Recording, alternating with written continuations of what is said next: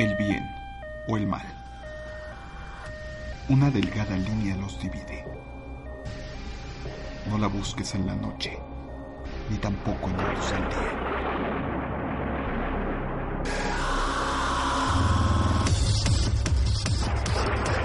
Asesinos, psicópatas, mientes malignas, todo eso. Un viaje retorcido dentro de la naturaleza humana.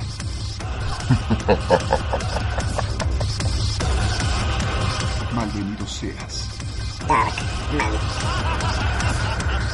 Escúchalo propia responsabilidad. Capítulo 12. Mujeres homicidas. Belleza, inteligencia y maldad.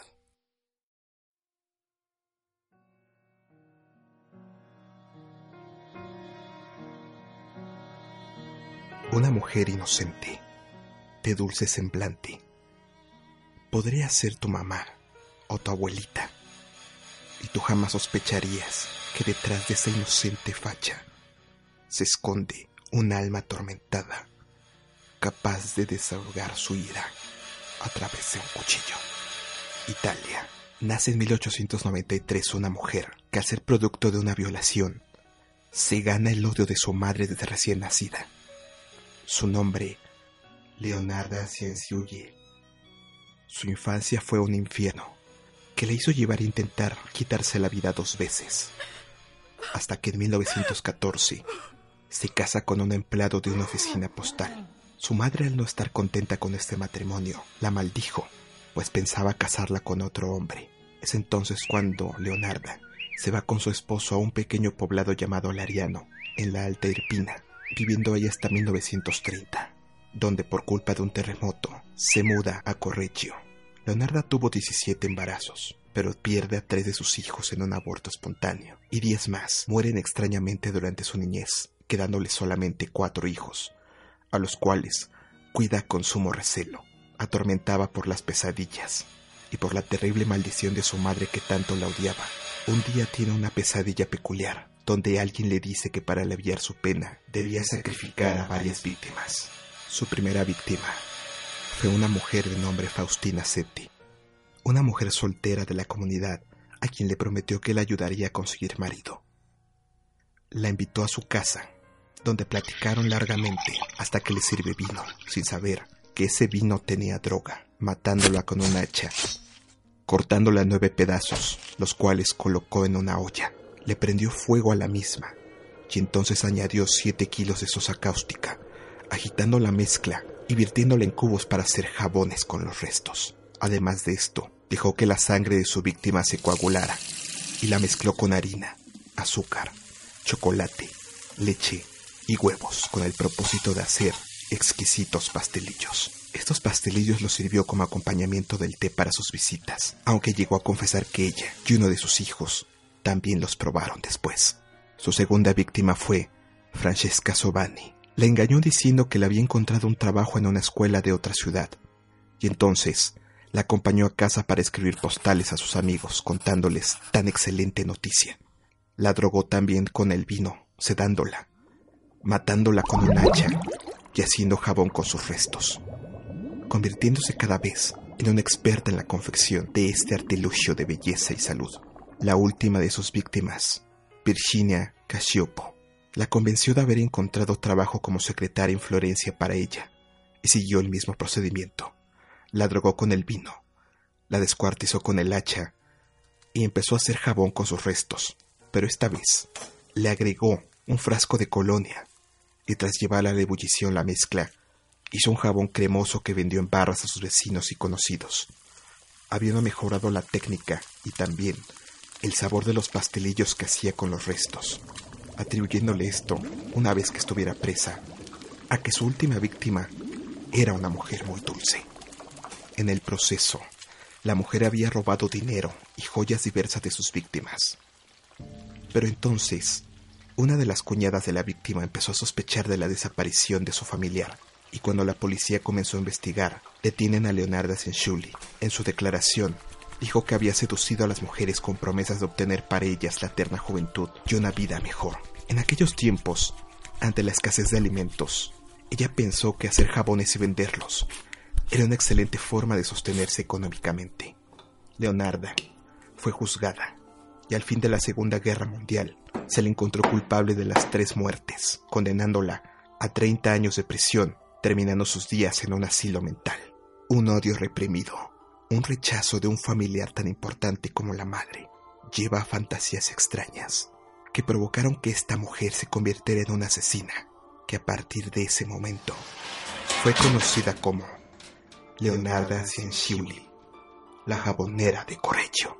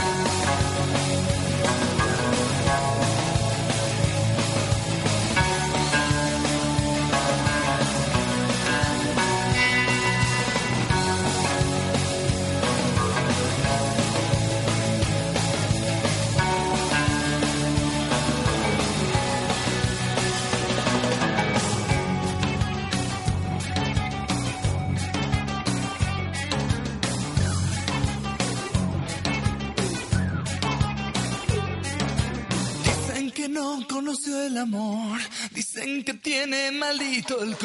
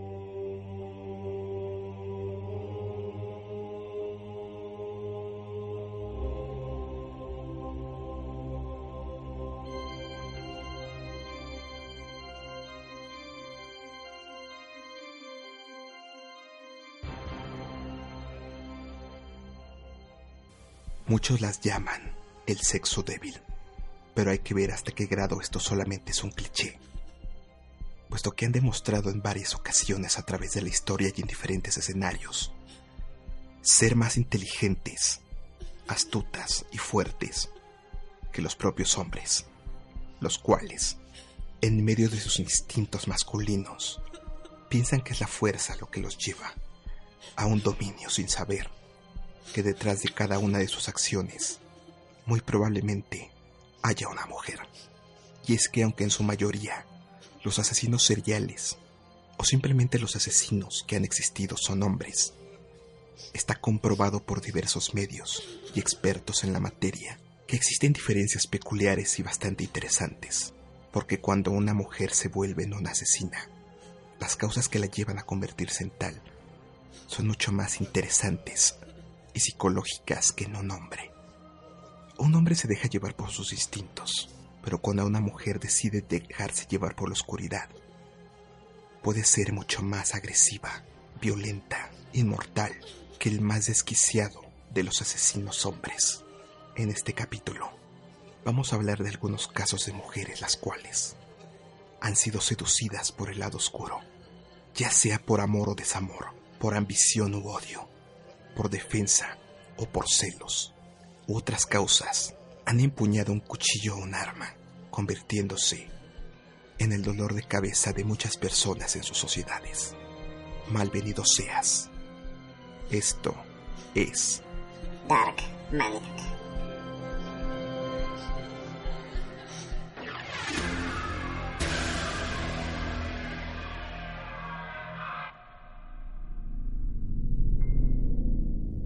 Una vida normal y un pensamiento que podría ubicarse dentro de los parámetros correctos de vida. Pero solamente hace falta un minuto o un instante para que toda una vida de aparente normalidad sea destrozada por un carácter escondido. Alemania. Una mujer de nombre Sabine Ratzmacher es conocida como la asesina de. Sabine era una hija modelo y una estudiante destacada. Nunca tuvo demasiados problemas y de hecho fue una joven responsable. Estudió leyes, graduándose con excelentes calificaciones y casándose a la edad de 30 años con otro abogado, con el cual tendría posteriormente un hijo. La vida de esta mujer era perfecta. Un buen trabajo, un matrimonio sin problemas y todos la calificaban como una mujer exitosa, que sin embargo empezó a perder los cabales. Con el paso del tiempo, empezó a desarrollar problemas patológicos, celopatías y toda clase de comportamientos los cuales hacían que su esposo cada vez se sintiera menos atraído por ella, debido a esos celos enfermizos y comportamientos extraños. Un día, su esposo no pudo más con ello, y de esta manera fue que le pidió el divorcio. A partir de ese momento, la vida de Sabine se convirtió en un infierno. Su conducta era cada vez más extraña. Empezaba a tener problemas económicos y cayó en la bebida. Tenía enfrentamientos con su exmarido, pero más que nada, porque éste al ver la inestabilidad de su exesposa, intentaba quedarse con la custodia de su hijo. 19 de septiembre del año 2010, en la comunidad alemana de Lorach, al sur del país, fue donde se desató el pandemonium de esta mujer. Sabine, decidida de una vez por todas a acabar con todo, decidió que no tendría que irse sola. Aproximadamente a las 3 de la tarde, tomó una pistola y un cuchillo, dirigiéndose al departamento de su ex esposo, el cual vivía con su hijo de 5 años. El esposo le abrió la puerta con un gesto de fastidio, y entonces ella, entre sollozos y gritos, le pidió que le regresara al niño. Obviamente, el esposo se negó. Discutieron de una manera muy fuerte, pero cuando la pelea subió de tono y el esposo le pidió que se marchara, Sabine sacó la pistola y le disparó en quemarropa. El esposo cayó al suelo herido de muerte, pero duró pocos segundos antes de que muriera. El niño, que había visto todo, lloraba desesperadamente e intentó huir. Sin embargo, Sabine apuntó contra su hijo y le disparó, matándolo en el acto también. No conforme con esos actos atroces, le prende fuego al departamento y sale escapando de ahí a toda prisa. Mientras ella escapaba, el departamento explota gracias a la salida de gas provocada por la mujer y ella se dirige a un hospital, el hospital de St. Elizabethan, aproximadamente a las 4 de la tarde. Entró al hospital con una cara desencajada, portando el cuchillo y el arma de fuego, mientras que la gente escapaba de ella al ver su cara y los objetos que portaba. Hirió entonces con el cuchillo a un anciano que estaba de una silla de ruedas y se puso a disparar a todas las personas que estaban presentes, hiriéndolas a muchas de muerte también. Cuando un guardia del hospital trató de enfrentarla, Sabine le disparó sin ningún remordimiento. Para entonces, la policía hablaba ya de un tiroteo, y pensando que eran varios los atrincherados y los provocantes, acudía con todas sus fuerzas para intentar detener esta pesadilla. Sabine se atrincheró cerca de la entrada del hospital y cuando los agentes llegaron, la mujer los recibió a balazos, comenzando con un enfrentamiento que tardó varios minutos en terminar. Sabine no dejaba de dispararles y cada vez que se le agotaban las balas, ella las volvía a recargar. Se refugió en una de las habitaciones y es entonces donde los policías, a costa de sus vidas, entran al hospital y en un descuido la abaten a tiros, terminando de una vez con esta pesadilla. Para lo cual, 300 agentes fueron dispuestos, con el propósito de poder terminar la acción. Gente herida, cadáveres, gritos por doquier de terror y dolor. 40 minutos en los cuales esta mujer que alguna vez tuvo un pensamiento y una vida perfecta, se volvió de un momento al otro en una maniática terminando con la vida del hombre al que amó, de su propio hijo y de varias inocentes víctimas.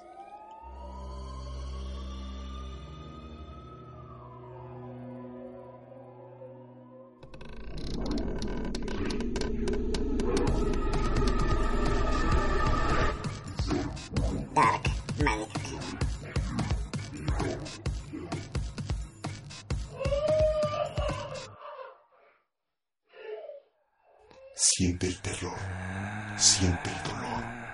Me está volviendo loco. No puedo engañar. Por el amor de Dios, ¿por qué estoy conduciendo por la línea equivocada? Problema es mi nombre, pero al fin no soy tan malo. ¿Puede alguien decirme si está mal estar tan loco? Loco por ti. Una mujer hablando de una obsesión que la lleva a la locura.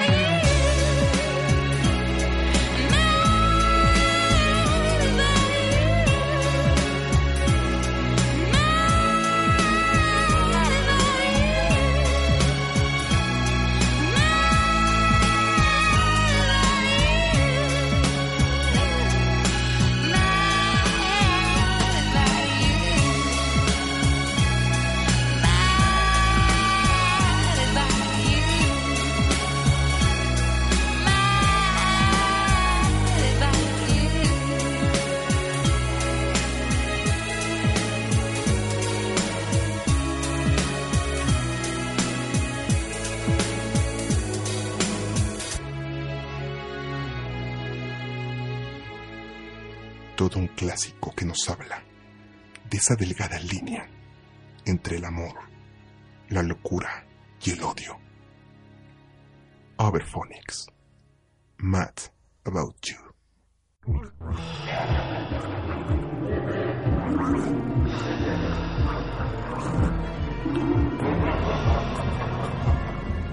Dark.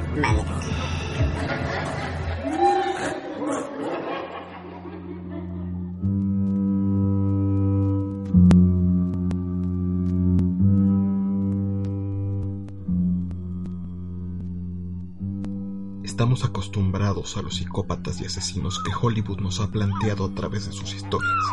Sin embargo, no todos son tan nuevos como lo pensamos, pues prácticamente la maldad ha existido desde que el ser humano ha poblado la Tierra.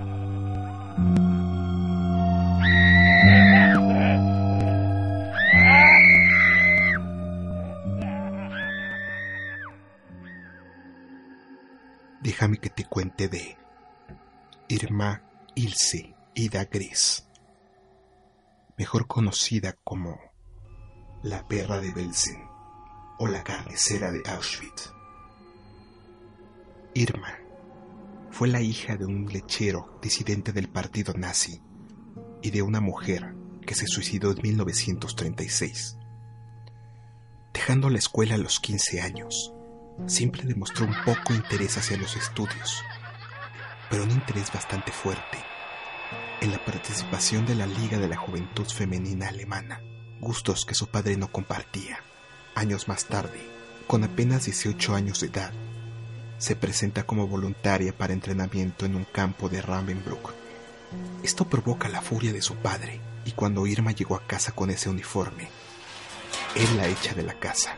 Irma, para vengarse, lo denuncia, consiguiendo que metieran a la cárcel a su propio padre, tras tener un fracaso al intentar graduarse como enfermera.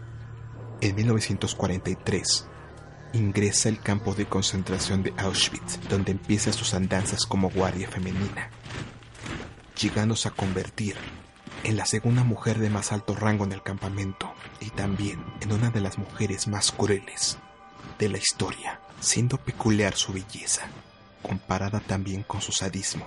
Se hizo del poder y dominio de aproximadamente 30.000 prisioneras, terreno ideal para que ella desatara sus fantasías crueles.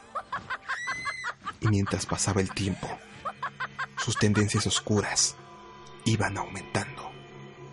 Una de las sobrevivientes del holocausto, Olga Lengiel, ha hablado en sus obras acerca del papel de Irma, con palabras como las siguientes. Irma Gris se adelantaba hacia las prisioneras con su andar ondulante y sus caderas en movimiento. Los ojos de las 40.000 desventuradas mujeres, mudas e inmóviles, se clavaban en ella. Era de una estatura mediana e iba elegantemente ataviada. Tenía el cabello impecablemente arreglado. El terror mortal inspirado por su presencia la complacía indudablemente y la deleitaba, porque aquella muchacha de 22 años carecía en absoluto de entrañas. Con mano segura, escogía a sus víctimas, no solo de entre las sanas, sino de entre las enfermas, las débiles y las incapacitadas, las que a pesar de su hambre y penalidades, seguían manifestando un poco de su belleza física, eran los blancos de atención de Irma. En estas elecciones, Irma manejaba el látigo. Le propinaba latigazos a sus víctimas donde se le antojaba. Si alguna se atrevía a gritar, se ensañaba más con el látigo hasta que sangrante, esta no hiciera ni un solo. Irma gustaba de azotar en los senos a las jóvenes que tenían el busto más grande y las dejaba laceradas con el objetivo de que las heridas se infectaran. Cuando esto sucedía, ordenaba la amputación de los pechos sin ningún tipo de anestesia. Y mientras las mujeres se quejaban y morían lentamente, ella se reía carcajadas de ese sufrimiento. Para satisfacer sus perversiones, tenía una esclava sexual diferente y con relativa frecuencia.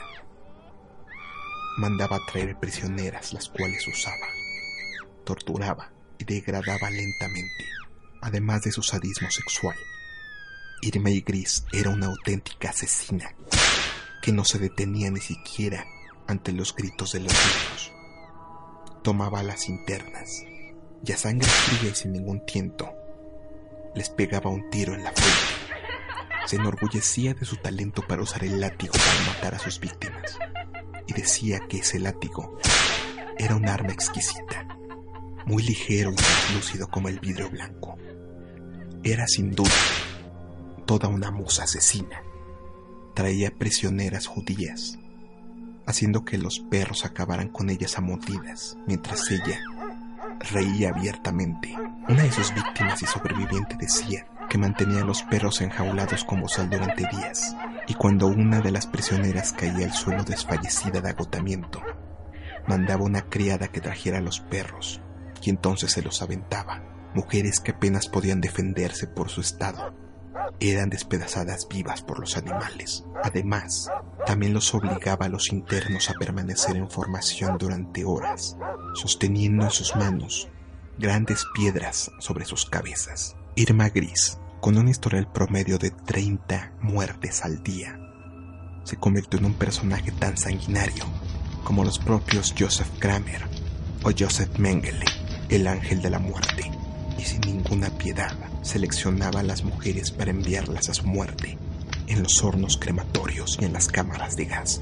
Ejecutada por crímenes de guerra en la horca el 13 de diciembre de 1945, Irma Gris es sin duda una de las mujeres más crueles, sádicas y viles de la historia, que se ganó a pulso su sobrenombre. Irma Gris, el ángel de la muerte.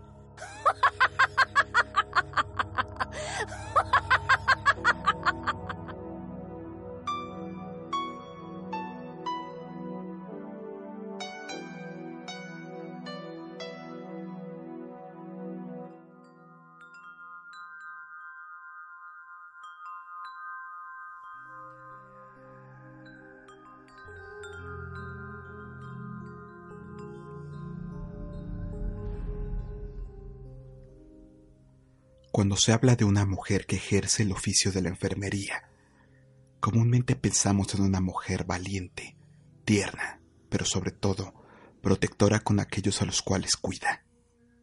Pero te voy a contar de una mujer la cual no tenía ninguna de estas características y que utilizó su profesión para satisfacer sus retorcidas necesidades. 1857, Boston. Nace una mujer cuyo nombre original era Honora Kelly. Su madre muere a temprana edad a causa de un brote de tuberculosis. Y su padre, que no superó la pérdida, se dice que era un sastre el cual cayó ante la locura, intentando coserse los propios párpados de los de su hija. A los seis años, y ante el núcleo familiar totalmente roto, fue adoptada por un matrimonio, tomando desde entonces el nombre de Jane Topan. Y a pesar de llevar una vida totalmente retorcida y llena de odio, lograba más o menos llevar una normalidad, la cual culminó cuando, siendo bastante joven, fue abandonada por su prometido, romance roto que le provocó una crisis de nervios tras lo cual trató varias veces de cometer suicidio.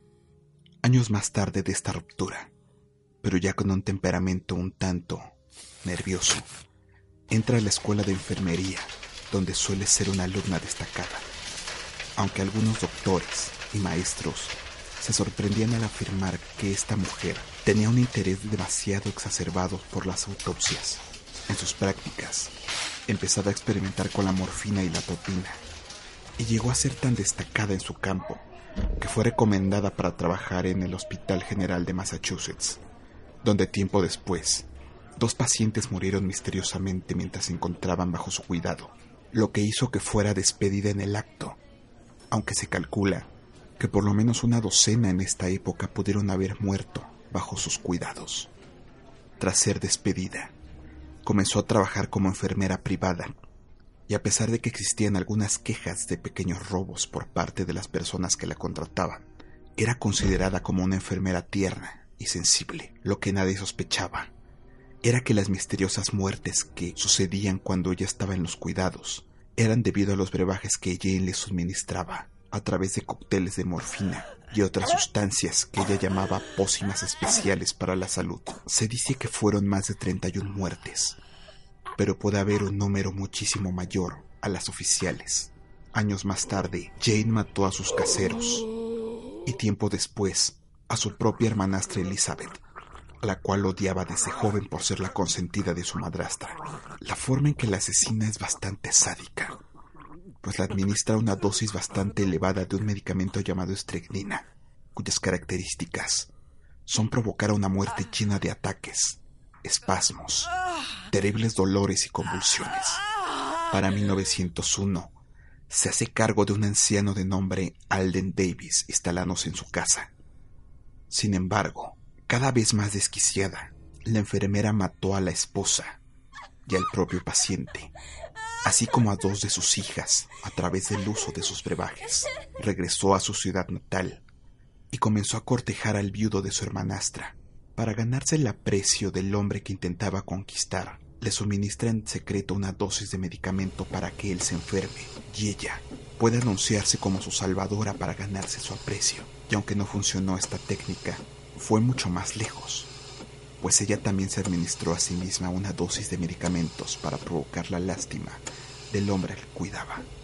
Sin embargo, con un historial tan largo, las personas comenzaban a sospechar de esa mujer. Y así fue como uno de los familiares de los pacientes pidió un examen toxicológico a alguno de sus cadáveres. Y al encontrar en los resultados una dosis letal de atropina y morfina en el cadáver, es como finalmente Jane Topan es arrestada el 29 de octubre de 1901. Bajo la custodia de la policía, confiesa 31 asesinatos, pero dicen los expertos de la época que podrían haber sido entre 70 y 100 las víctimas de esta despiadada mujer. Los médicos la declararon como una mujer no apta mental, a pesar de las propias declaraciones de Jane. Matar es mi ambición. Matar más gente que cualquier otro hombre o mujer que haya existido jamás. Fue enviada a un asilo en Massachusetts, en donde pasó el resto de su vida muriendo a la edad de 84 años. Una tierna enfermera que por culpa de un amor no correspondido se convirtió en una doble personalidad, Mujer de bien para la sociedad, sociópata empedernida escondidas. Se recuerda incluso entre sus compañeras y entre sus cuidadoras que ya cuando estaba casi a punto de morir, gustaba acercarse a las cuidadoras y decirles constantemente las siguientes palabras. Oiga usted, traiga algo de morfina, querida, y vayamos al pabellón. Usted y yo nos divertiremos muchísimo viéndolas morir.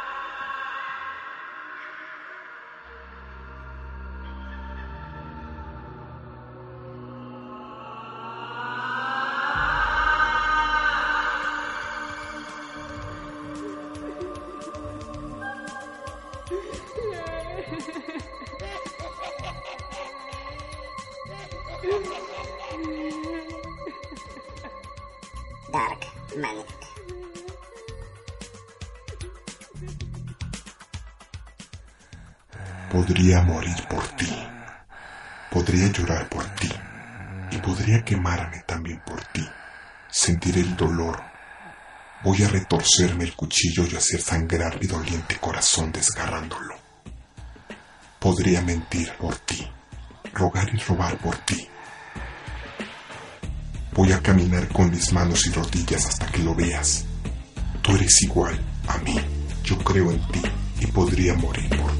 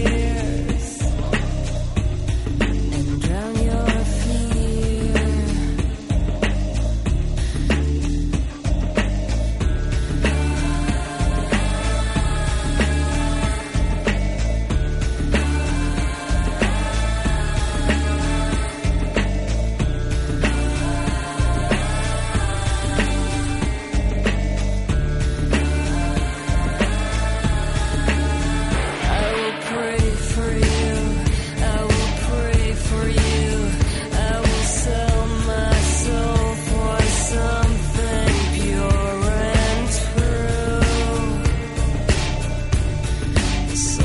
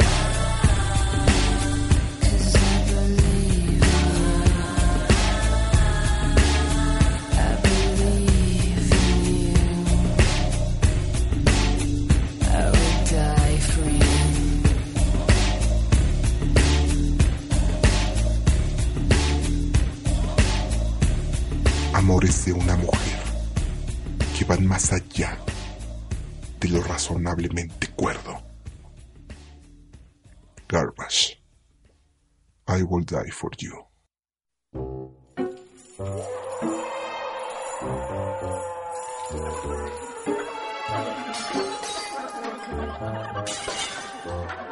Dark Magic.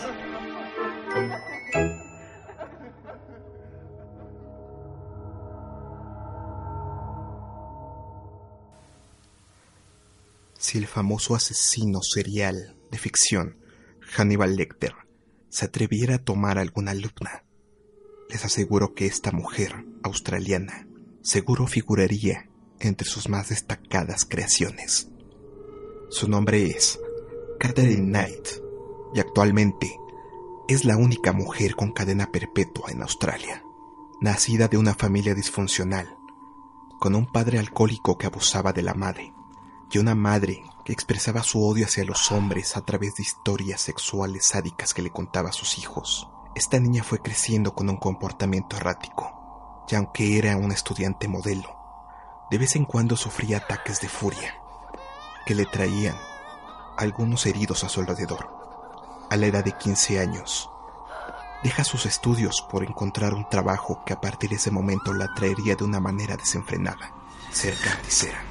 Su visión por su profesión era tal que llegó a colgar cuchillos sobre su cama, los cuales permanecerían como un recordatorio hasta que cometió el crimen tan atroz que escandalizó a la sociedad de su país. Dominadora y bastante agresiva, Catherine logró contraer matrimonio, del cual mandó dos veces al hospital a su esposo. También intentó matar a su hija como una forma de castigo al hombre que intentaba dejarla. Después de estos hechos, otro hombre se enamoró de ella, pero después empezaron las peleas que se volvían cada vez más agresivas y violentas. Siete años después de este matrimonio, el hombre llamado John Price se cansó de las agresiones de Catherine y puso una orden de restricción en su contra. Esto detonó la rabia intensa de Catherine, la cual planeó una de las venganzas más sangrientas de la historia. 29 de febrero del año 2000, Catherine visita a su ex esposo John Price, pasándose la orden de restricción por el Arco del Triunfo. En la casa de este, pasan una velada agradable. Y mientras estaban los dos en la cama y Price descansaba, Catherine tomó un cuchillo que había guardado, apuñalándolo en el pecho. Como reacción y malherido, Price trató de escapar, pero ella lo alcanza en la entrada, asesinándolo con 36 puñaladas más. Con sus años de experiencia en un matadero como carnicera, Catherine había logrado una habilidad excepcional con los cuchillos. Así que lo primero que hizo fue con suma delicadeza arrancarle la piel, procurando solamente dejar una pequeña porción en donde había una cicatriz que ella le había hecho algún tiempo atrás. Entonces, colgó la piel recién cortada del hombre en una de las puertas de acceso, mientras su cuerpo descansaba sobre un sofá en medio de la sala. Empezó a cortar trozos delicados como filetes de carne fresca, colgando los enganchos de carnicero por toda la casa. Va a la cocina donde enciende el horno. Coloca el cráneo y lo cocina con verduras y una salsa gravy, para después confesar que ese suculento y macabro platillo fue consumido esa misma noche por ella y los otros hijos de John. Los psiquiatras que llevaron su caso alegaron que al momento de que ella cometió este atroz crimen, no tenía ningún desvarío mental y que estaba perfectamente lúcida. Pero su perfil violento sugiere que fue un ataque de furia de esos que experimentaba desde niña. Pues entre los detalles del juicio, se supo que intentó estrangular a su primer esposo en la noche de bodas. Cuenta la misma Knight que una noche despertó a su esposo con el cuchillo en la garganta, diciéndole, ¿ves lo fácil que puede llegar a ser que te mate? Unos días antes de la masacre y la carnicería contra su segundo esposo, se sabe también que tomó al perro de su compañero y lo degolló con una hazaña atroz. La mujer ha dicho que disfrutó con cada uno de los crímenes y hoy, a sus 50 años de edad, no se arrepiente de lo que hizo. a pesar de que sus abogados están en procesos para conseguir que Catherine le sea reducida la pena y eventualmente pueda salir de prisión.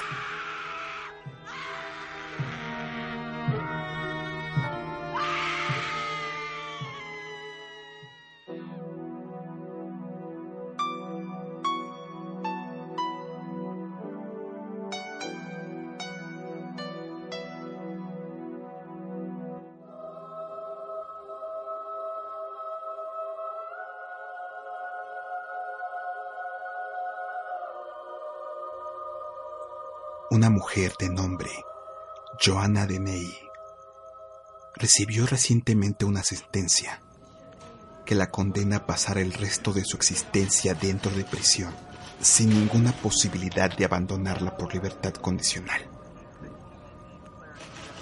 Cuando le leen su sentencia, ella muestra una sonrisa de satisfacción en su rostro. Mira al juez y le guiña un ojo.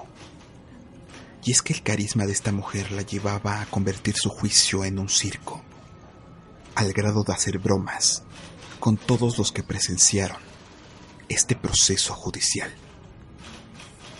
¿Qué fue lo que Joanna hizo para estar en esa situación? Joanna Deney es la asesina de tres hombres que mató a sangre fría en un lapso de 10 días. Intentó matar más, pero no tuvo éxito y fue aprendida. Cuando el psiquiatra intentó determinar el porqué de las muertes, ella con una total indiferencia llegaba a decir que solamente mató para saber qué se sentía, para comprobar si aún experimentaba la misma frialdad luego de quitarle la vida a alguien. Sin duda alguna, el perfil de una perfecta psicópata. En medio de sus fechorías, Joanna tuvo un cómplice de 48 años llamado Gary Stretch. Él le ayudaba a deshacerse de los cadáveres y conducía el auto mientras que Joanna elegía a sus víctimas cómodamente desde el asiento del copiloto. Un detalle curioso es que la mujer supuestamente un día le comentó a su amigo que empezaría una carrera como asesina serial. Ambos se rieron entonces, y Joanna adquirió un modus operandi bastante interesante. Antes de cada asesinato, antes de cada búsqueda que ella hacía en las calles, se tomaba varias fotografías con las armas que utilizaría para apuñalar y matar a los hombres, mientras sonreía para prepararse mentalmente. Fotografías que pondrá a tu disposición en darmaniac.com. Su primera víctima fue Lucas Slavosevsky, de 31 años, al cual lo apuñaló sin razón en el corazón. Otro fue John Chapman, de 56, el cual lo mató clavándole una navaja en el cuello, dos veces en el corazón y tres veces más en el pecho. Su tercera y última víctima, un hombre de 48 años llamado Kevin Lee, veterano de la Guerra de las Malvinas. Con esta víctima se ensañó mucho más, pues quería llevar sus crímenes a un nivel sádico, vistiendo el cadáver que fue encontrado en una zanja, con un vestido de lentejuelas negro, con el trasero desnudo, de una forma que ella pretendía demostrar una humillación final contra sus víctimas. Estos crímenes fueron cometidos en marzo del 2013. Y se dice que cuando Joanna terminó de asesinar a Kevin, era tanto su sadismo y odio que le llamó a uno de sus amigos. En cuanto él descolgó, le cantó un pedazo de una canción de Britney Spears, cuyo coro dice, Ops, lo hice de nuevo. Se sabe en su historial que la asesina tenía dos hijas, cuya custodia perdió por su abuso de drogas y alcohol, además de que se sabía que cometía violencia doméstica contra su esposo. Su compañero de asesinatos, Gary, decía que le divertían los actos de la mujer, pero que a veces se sorprendía también del grado de frialdad que ella demostraba, pues dice que una vez la encontró comiéndose un sándwich junto al cuerpo sin vida y totalmente ensangretado de una de las víctimas que había matado. Los detalles siguen surgiendo Las fotografías donde ella posa de una manera descarada indignaron totalmente a la sociedad. Y aunque ella sabía que tarde o temprano le echarían el guante y sería puesta en prisión, eso no le importaba, pues quería convertirse en una asesina serial, más famosa incluso que los famosos Bonnie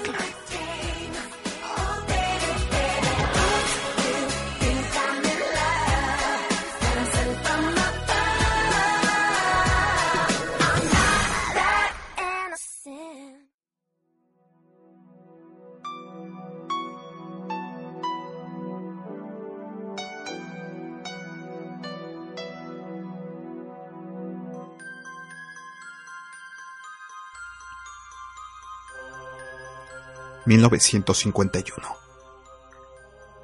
En Checoslovaquia... ...nace una niña... ...hija de un empleado bancario y una dentista... En un principio era como cualquier niña normal... ...pero con el paso de los días y de los años... ...fue cerrándose a sí misma cada vez más... ...volviéndose de un temperamento y de un carácter extraño... ...incluso intentando suicidarse varias veces... Los psiquiatras determinaron que la pequeña empezaba a desarrollar problemas mentales e intentaron someterla a un tratamiento. Sus padres la tuvieron un año en el sanatorio para seguir las indicaciones de los médicos y después de que salió, comenzó a trabajar como camarera y también en varias tiendas del lugar. Sin embargo, ella no se sentía cómoda con las personas que la rodeaban, por lo cual optó por sacar una licencia de conducir y hacer algo muy extraño para una mujer y más en su época. Empezar a conducir camiones de carga.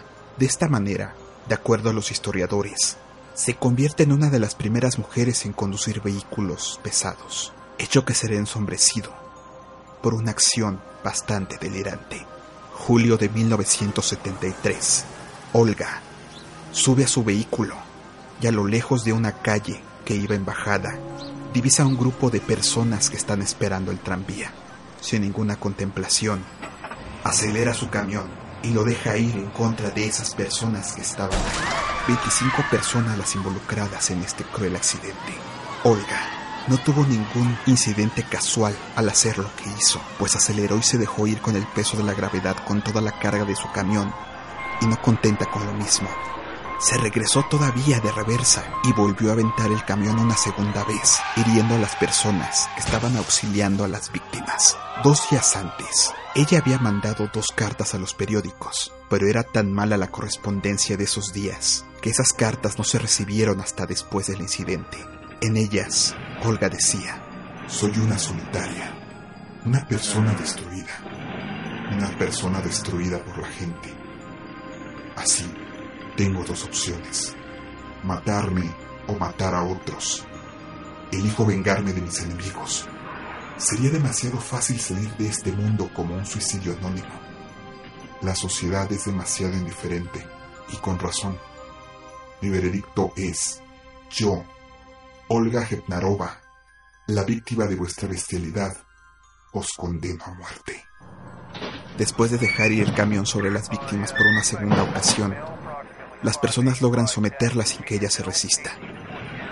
Al ser interrogada, ella confirma que su intención era matar a tanta gente como le fuera posible. Y a pesar de tan psicopática declaración, Olga fue encontrada en pleno uso de sus facultades mentales, encontrada culpable de ocho asesinatos y múltiples lesiones. Fue condenada a la muerte el 6 de abril de 1974 negándosele el perdón y siendo ejecutada, convirtiéndose en la última mujer en morir por pena de muerte en ese país.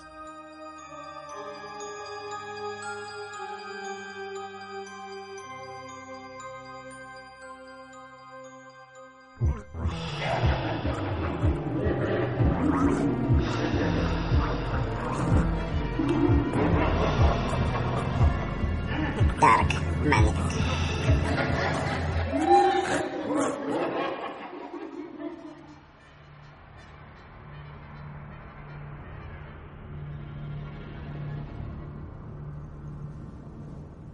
Son curiosos los destinos de la vida. Solemos poner etiquetas a todos aquellos que pensamos que podrían hacernos daño. pero nunca nos imaginaríamos que la muerte puede venir de los símbolos de pureza. Una mujer es creadora de vida, así que es difícil imaginar que algunas de ellas también tengan deseos de muerte contra sus semejantes. Sádico, cruel, pero verdadero. Tan verdadero como los casos que te he presentado y que te seguiré presentando en los siguientes episodios. Mandando saludos a las personas que me escuchan desde España. Les doy mi agradecimiento por su preferencia. Y les dejo el foro abierto para que sigan dejando sus comentarios y sugerencias de qué es lo que les gustaría escuchar. Yo soy Dar Maxo. Y nos vemos en el siguiente episodio. Esto fue Dark Maniac.